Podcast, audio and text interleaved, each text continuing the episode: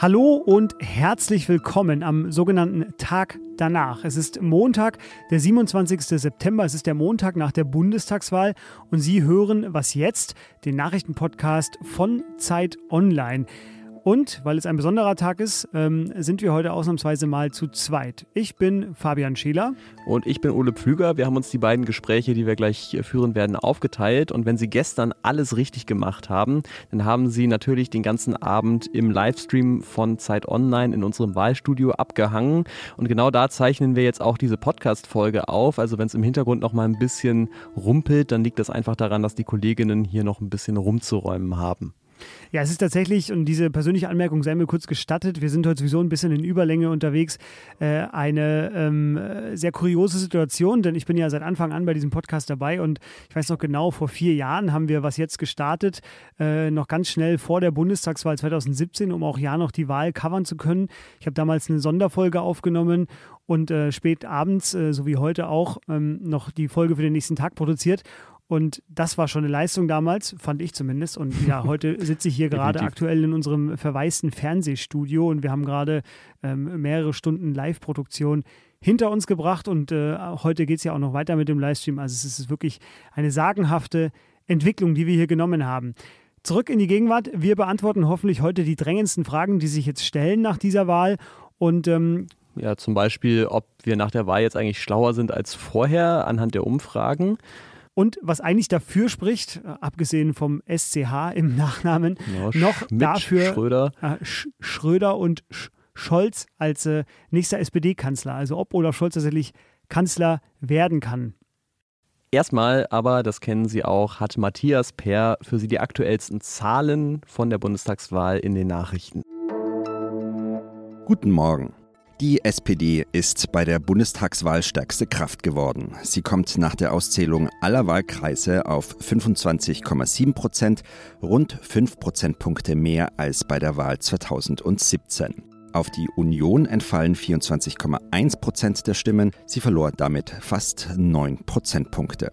Die Grünen erreichen 14,8 Prozent. Sie liegen damit vor der FDP mit 11,5 und der AfD mit 10,3 Prozent. Die Linke rutscht auf 4,9 Prozent und damit unter die wichtige 5-Prozent-Marke. Sie kann aber in Fraktionsstärke im Bundestag bleiben, weil sie genügend Direktmandate gewinnen konnte. Die SPD hat nach Auszählung von fast allen Stimmen auch bei der Berliner Abgeordnetenhauswahl gewonnen. Mit Spitzenkandidatin Franziska Giffey kommt die Partei auf mehr als 21 Prozent der Stimmen. Auf die Grünen entfallen rund 19 Prozent. Stärkste Kraft wurden die Sozialdemokraten auch bei der Landtagswahl in Mecklenburg-Vorpommern mit 39,6 Prozent. Sie liegen damit klar vor der AfD mit 16,7 und der CDU mit 13,3 Prozent. Redaktionsschluss für diesen Podcast ist 5 Uhr.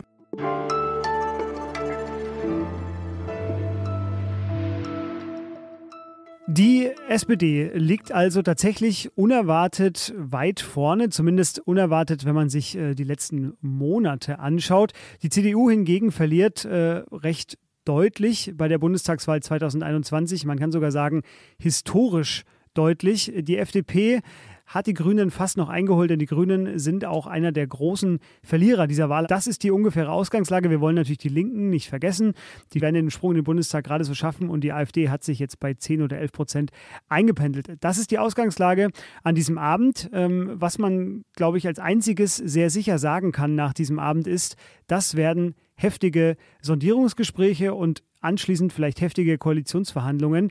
Die Prognosen reichen von, wir haben eine neue Regierung vielleicht an Weihnachten, aber ich habe vorhin auch schon gehört in einer äh, Analyse von unserem Zeit Online-Kollegen Lenz Jakobsen, äh, sein Tipp wäre eine große Koalition an Ostern. Das ist natürlich äh, ein sehr spannendes Szenario, eine Wette, auf die er sehr viel Geld verdienen würde. Jedenfalls wollen wir das Ganze jetzt nochmal analysieren, heute am Morgen danach mit Lisa Kaspari aus der Leitung unseres Politikressorts. Hallo Lisa. Hallo Fabian. Lisa, jetzt ist es ja meistens so, dass die Partei mit den meisten Stimmen äh, das auch tatsächlich begreift als Mandat zu Regierungsbildung. Das ist auch geschehen. Die SPD äh, versteht das so. Allerdings äh, sagt die CDU das Gleiche. Und der Abstand zwischen beiden ist jetzt auch nicht so groß, als äh, könnte man das der CDU verwehren. Ähm, das ist eine sehr komplizierte Ausgangslage. Was erwartest du denn jetzt in den nächsten Tagen? Ja, ich erwarte, dass es Gespräche auf allen Seiten geben wird. Ähm, Armin Laschet hat ja am Wahlabend schon klar gemacht, dass er gewillt ist zu werben, um die Grünen vor allem, für seine Jamaika-Koalition, die ihm vorschwebt. Und auf der anderen Seite versucht natürlich äh, Olaf Scholz äh, den knappen Wahlsieg in das Kanzleramt umzumünzen. Und dafür muss er vor allem die FDP auf seine Seite holen. Das heißt, alle wird, jeder wird mit jedem sprechen und äh, man wird versuchen, Gemeinsamkeiten auszuloten. Die große Regierungsbalz äh, wird also direkt heute wahrscheinlich schon beginnen, denn heute sind ja die ganzen Fraktionssitzungen. Alle Parteien werden die Wahlen analysieren. Äh, ich will mit dir jetzt noch mal ganz kurz auf den, ja, man kann sagen, Wahlsieger gucken. Das ist nämlich die SPD und Olaf Scholz. Wie stehen denn seine Chancen, dass er jetzt tatsächlich auch Kanzler wird und zwar der vierte SPD-Kanzler in der Nachkriegsgeschichte? Ja, das ist sehr schwer zu sagen. Also ich würde sagen, eigentlich stehen sie ganz gut. Ähm, er hat knapp gewonnen. Er hat die Partei, die geschlossen hinter ihm steht, für Rot-Rot-Grün, was ja das andere Bündnis war, was im Raum stand, gibt es keine Mehrheit. Das heißt, eigentlich, ähm, und er ist ein sehr guter Verhandler und auch jemand, der sehr diszipliniert an Politik herangeht, sehr erfahren. Das heißt, er wird jetzt alles in die Waagschale schmeißen, was er hat, ja, auch an persönlicher Autorität, wird versuchen, mit Christian Lindner ins Gespräch zu kommen. Er sagt selbst, er hat sich da überlegt, äh, wo er der FDP ein Angebot machen kann. Aber es ist eben nicht zu unterschätzen, dass Christian Lindner immer gesagt hat, er möchte lieber mit der Union regieren. Und Armin Laschet nimmt den Ball natürlich gerne auf und wird ebenfalls verhandeln.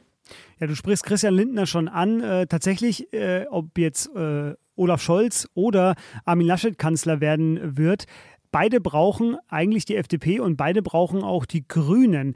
So, und die beiden haben jetzt am Wahlabend eigentlich schon beide angekündigt, äh, wir wollen erstmal gar nicht auf die anderen gucken, sondern wir sprechen erstmal untereinander, also die Grünen mit der FDP, und dann schauen wir, welche Braut uns passt, sage ich jetzt mal ganz salopp. Also entweder CDU, CSU oder doch die SPD. Ähm, Frage an dich, wenn jetzt solche Gespräche stattfinden zwischen den Grünen und der FDP, äh, um was geht's da? Was, wie wollen die sich aufeinander zubewegen?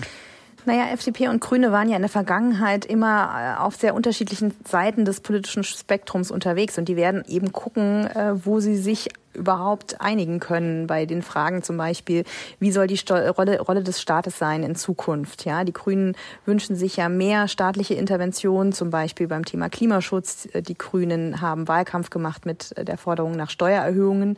Beides will die FDP nicht. Die will die Steuern senken, sie will die Schuldenbremse einhalten und sie setzt beim Klimaschutz darauf, dass die Unternehmen das doch bitte selber entscheiden sollen, wo sie äh, CO2 einsparen beispielsweise. Und da wird man eben versuchen, Kompromisslinien auszuloten Methoden, die man ja in beiden Bündnissen bräuchte. Von daher ist das, äh, finde ich, äh, ein ganz logisches Vorgehen und spricht auch ein bisschen für die neuen politischen Verhältnisse, die wir seit gestern Abend haben. Dazu gehört auch ein letztes Wort noch, äh, ein letztes kurzes Wort noch dazu. Äh, Armin Laschets Ergebnis mit der CDU. Es ist das mit Abstand schwächste Ergebnis für die Union aller Zeiten tatsächlich. Was muss denn Armin Laschet tun, um trotzdem noch irgendwie Kanzler zu werden? Er muss regieren, unbedingt. Ähm, wobei ich auch glaube, selbst wenn er es schafft, ein Bündnis äh, zu schmieden, ähm, ein Jamaika-Bündnis, wäre er zumindest zu Beginn ein schwacher Kanzler, weil er in der eigenen Partei wenig Autorität hat, weil die Partei seit äh, dem Wahlabend in einer historischen Krise ist, weil die sich, glaube ich, sehr dringend überlegen muss, wie sie sich neu aufstellt nach der Merkel-Ära. Das sind viele Aufgaben, die vor der Union liegen. Und da gibt es auch in der Union Stimmen, die sagen, dass man sowas vielleicht besser in der Opposition könnte. Die Lage für Armin Laschet ist sehr, sehr schwierig. Lisa, Ortszeit 0.21 Uhr, äh, trotzdem noch hervorragend und auf den Punkt. Vielen Dank dir. Ich danke dir.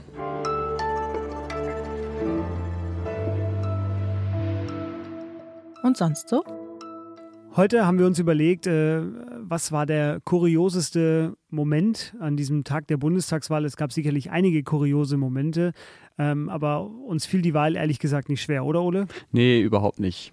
Würde ich auch sagen. Also es war der Moment, der das Bild, das am Nachmittag schon die Runde machte, als Armin Laschet ja im Grunde ähm, das Wahlgeheimnis äh, vernachlässigt oder gebrochen hat. Ich glaube nicht gebrochen, er hat es äh, einfach nur vernachlässigt. Ja. Ähm, und ich finde es deswegen bemerkenswert, weil es halt tatsächlich so ein bisschen in diese vielleicht gemeine Erzählung passt von seinem leicht ja. ähm, tollpatschigen Wahlkampf äh, mit Lachen im Hochwassergebiet und ja, eben jetzt den Stimmzettel nicht so richtig äh, zu falten am Tag der Wahl und sich dabei fotografieren zu lassen, sodass man sieht, was andere äh, oder dass andere sehen können, was man gestimmt hat.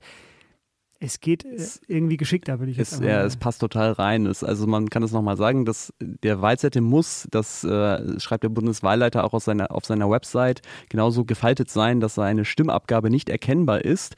Und äh, wenn das der Fall ist, dann müsste der Wahlvorstand den Wähler, also Laschet in diesem Fall, eigentlich zurückweisen.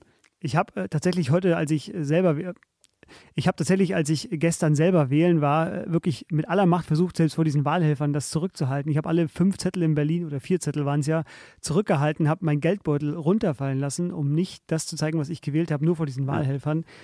Und da waren keine Kameras. Ja, ich hatte, ich hatte so, ich war so damit beschäftigt, ich hätte fast meinen Perso in die Urne geschmissen. Das weiß auch nicht, was dann passiert wäre. Ja, auch schön gewesen. Ja, Aber immerhin Fall. kein Wahlgeheimnis verletzt. Nee, das stimmt. Also wenn er dann im Wahlzettel gesteckt hätte, vielleicht auch. Aber ich glaube, wir beenden das umsonst so mal an der Stelle und machen weiter mit dem nächsten Gespräch.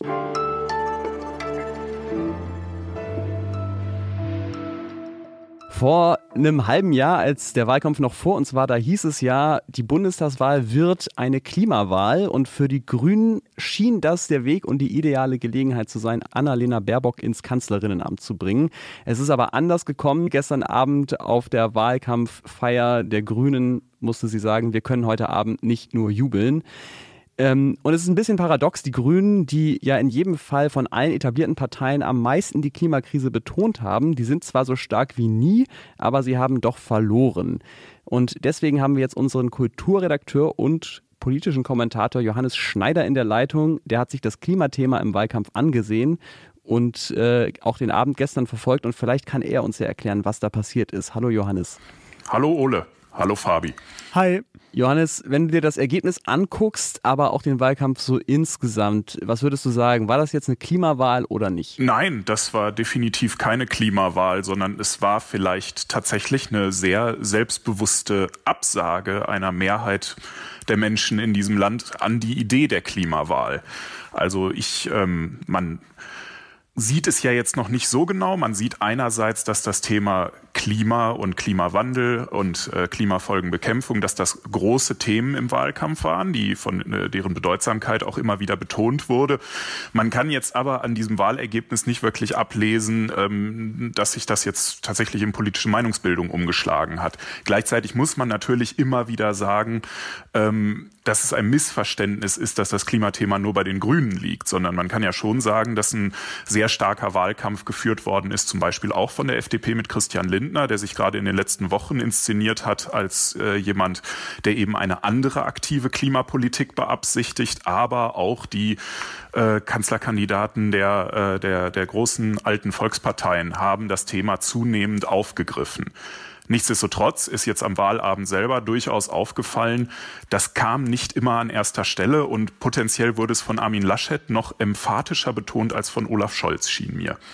Ja, also das schließt eigentlich oder das schließt direkt die nächste Frage an. Was ist denn da schiefgegangen? Also haben die Parteien und die Medien versagt, dieses Thema, was ja das Thema dieses Jahrhunderts, wenn es nicht schon ist, werden wird, ähm, zum ja stärker zu betonen? Was ist da, was ist da schiefgelaufen? Na, ich glaube, dass wir eine Diskurskonvention für Wahlkämpfe in diesem Land haben, wo politische Parteien Menschen Versprechungen machen, wie ihr ganz konkretes Leben besser wird.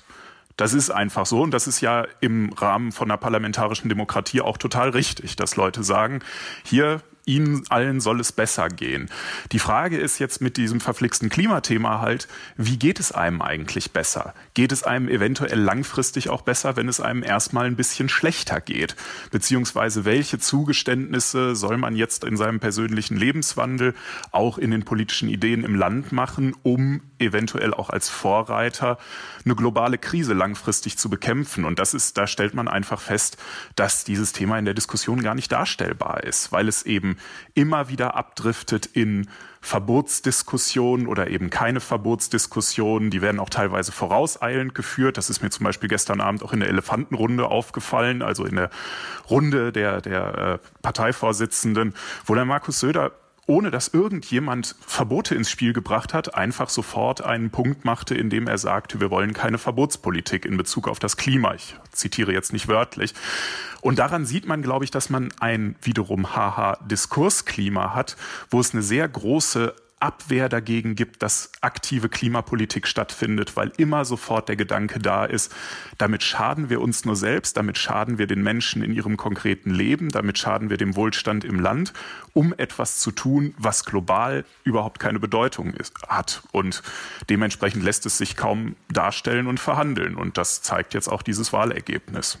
Das heißt, das Medium Wahlkampf ist einfach nicht so richtig geeignet, um dieses Thema zu greifen, zumindest so, wie er im Moment funktioniert in Deutschland. Was müsste denn passieren, um das zu ändern? Also was muss, muss unsere Demokratie, was müssen wir lernen, um mit diesem Monsterthema Klimakrise irgendwie klarzukommen und dem gewachsen zu sein? Ich glaube, es bräuchte halt tatsächlich einen politischen Konsens, dieses Thema in alle anderen Themen reinzudenken. Und ich glaube, an der Schwelle stehen wir jetzt gerade und eventuell werden wir sie auch nie nie überschreiten. Also sobald es einmal politisch eingeübt ist oder sobald auch einmal die Notwendigkeit erkannt wurde, sobald vielleicht auch juristisch der Zwang einmal genug artikuliert wurde, dass es eben keine Entscheidungen geben kann, die sich gegen eine aktive Klimapolitik richten in keinem politischen Bereich, dann könnte es funktionieren. Aber im Moment geht es ja genau darum, dass der Versuch, so ein übergeordnetes Denken, und es ist halt ein übergeordnetes Thema, in politisches Handeln, in politisches Aushandeln zu implementieren, der wird selber diskutiert, diskutabel gemacht. Ähm, und zu einem Streitthema an sich. Und solange diese Polarisierung stattfindet, findet halt keine aktive Klimapolitik statt da findet dann nur der Irrtum statt, wir reden doch die ganze Zeit darüber und es ist so ein wahnsinniger Lärm und diese Kinder sind auch immer auf der Straße und denen hat doch jetzt jeder mal zugehört, jetzt ist es doch auch mal gut. Und darüber verliert man völlig, auch gerade in der offenen Aushandlung eines Wahlkampfes, aus den Augen, es passiert halt nichts. Und es gibt überhaupt keinen Ansatzpunkt zu glauben, dass jetzt in Zukunft irgendwas passiert. Mir zumindest ist nicht klar, wie das ablaufen sollte. Äh, danke dir, Johannes. Denkstoff zum Thema Klimawahl. Bleib, äh, lass gerne ganz kurz deine Aufnahme noch laufen. Wir haben noch was vor mit dir. Ähm, das war die Ausgabe von Was jetzt am Morgen nach der Wahl. Wenn Sie aber gierig sind auf weitere Infos zur Wahl, wie es jetzt weitergehen könnte und wie es weitergeht und Sie wollen nicht auf das Update heute Nachmittag warten, um 7.30 Uhr geht unser Livestream auf Zeit Online weiter. Da haben wir noch weitere interessante Gäste. Auch unser Podcast Das Politikteil wird live ausgezeichnet. Die Ex-Justizministerin Sabine Leuthäuser-Schnarrenberger ist da und wir diskutieren mit JournalistInnen aus Österreich, den USA, Frankreich, Frankreich und Polen über die Wahl. Wie immer können Sie uns natürlich schreiben an wasjetzt.zeit.de. Da lesen wir auch selbstverständlich am Tag nach der Wahl alle unsere Mails. Da können Sie auch Feedback geben, falls Sie den Livestream verfolgt haben äh, gestern und heute. Jetzt haben wir allerdings noch einen kleinen Morgengruß für Sie. Johannes, unser Gesprächsgast, unser zweiter, ist nämlich nicht nur ein hervorragender Schreiber, nein, es gehört eigentlich auch bei jedem äh, Event von Zeit Online dazu, dass er eigentlich seine Ukulele auspackt und sich dann äh, in einen Barden verwandelt, nämlich in den Barden-Bommi. So viel Eigenwerbung darf, glaube ich, sein für Johannes. Also mir ist tatsächlich nichts äh, eingefallen, äh, wie sich, äh, wir haben ja zusammen darüber nachgedacht, ob wir noch quasi jetzt eine nachtaktuelle Umdichtung von Kein schöner Land hinkriegen, aber mir ist tatsächlich nichts eingefallen, was nicht so klänge wie eine Büttenrede von Armin Laschet. Ähm, also alles nur so aus dem Regal und es war eine lange Nacht. Sie hat uns nicht sehr viel gebracht. Aber äh, komm, wir, wir summen und pfeifen jetzt einfach ja. mal ein bisschen. Das wird wunderschön, ja. das wird unseren Ruf nachhaltig zerstören und jeglichen Anspruch auf, auf Seriosität ewig zunichte machen. So. Ein gutes Ende für die verquatschteste Was jetzt Sendung aller Zeiten. Ach, das waren noch nur zehn Minuten. Oh, ist verstimmt. Ah, da ist die Ukulele. Ja. Egal. Ich muss mich kurz stimmen. Das, das kann man ja alles schneiden. Ja, ja. Wenn man Schneider heißt. Alter.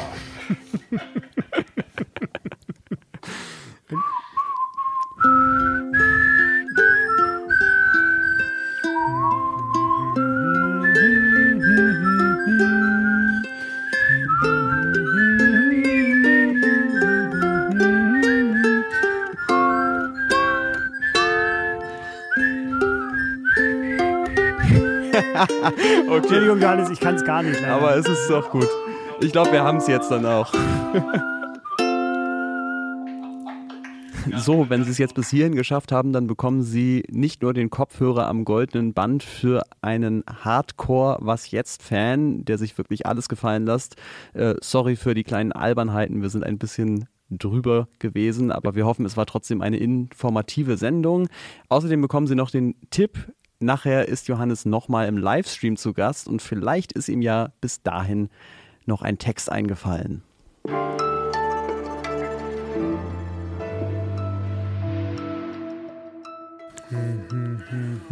Könnt ihr mal kurz auf mich warten?